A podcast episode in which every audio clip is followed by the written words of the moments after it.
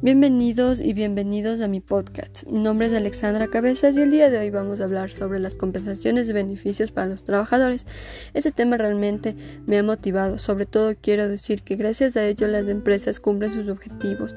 Por lo tanto, si queremos buenos resultados y de calidad, hay que dar un buen trato de la mano de incentivos, regalos, bonos, etc. Bueno, ese tema para mí creo que debemos tener énfasis. Por ejemplo, voy a ser muy breve y nombrar ciertos ejemplos como la flexibilidad laboral. En recursos humanos nunca se debe olvidar un detalle muy importante. La empresa está compuesta por personas con diversas necesidades, pues les da la libertad de poder ajustar sus horarios de trabajo en función de sus necesidades personales. Pero hay que trabajar en equipo de manera equitativa para tener una mejor productividad.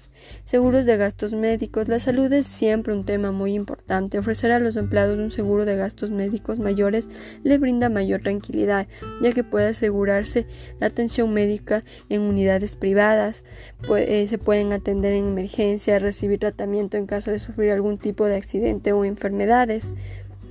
Premiar el, rendimiento. A premiar a los colaboradores es clave para reforzar el compromiso del empleado.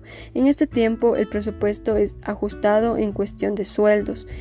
Es una buena estrategia motivar al empleado como incentivos, bono, incluso con regalos, a cambio de un buen rendimiento y compromiso. Un sistema de evaluación de desempeño es algo muy bueno para los colaboradores.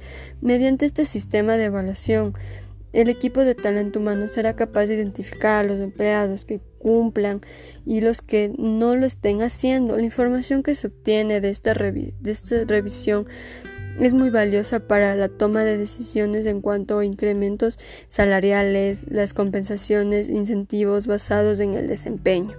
Orienta hacia el futuro. Por último, se encuentra esta estrategia principalmente a los perfiles más imprescindibles para la empresa.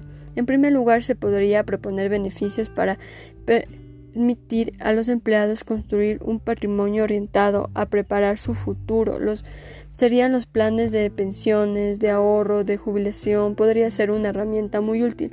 Para concluir con este tema, uno de los grandes retos para recursos humanos es desarrollar un fuerte sentimiento de compromiso y de pertenencia por parte de sus empleados y las políticas de compensaciones y beneficios en recursos humanos son claves para conseguirlo.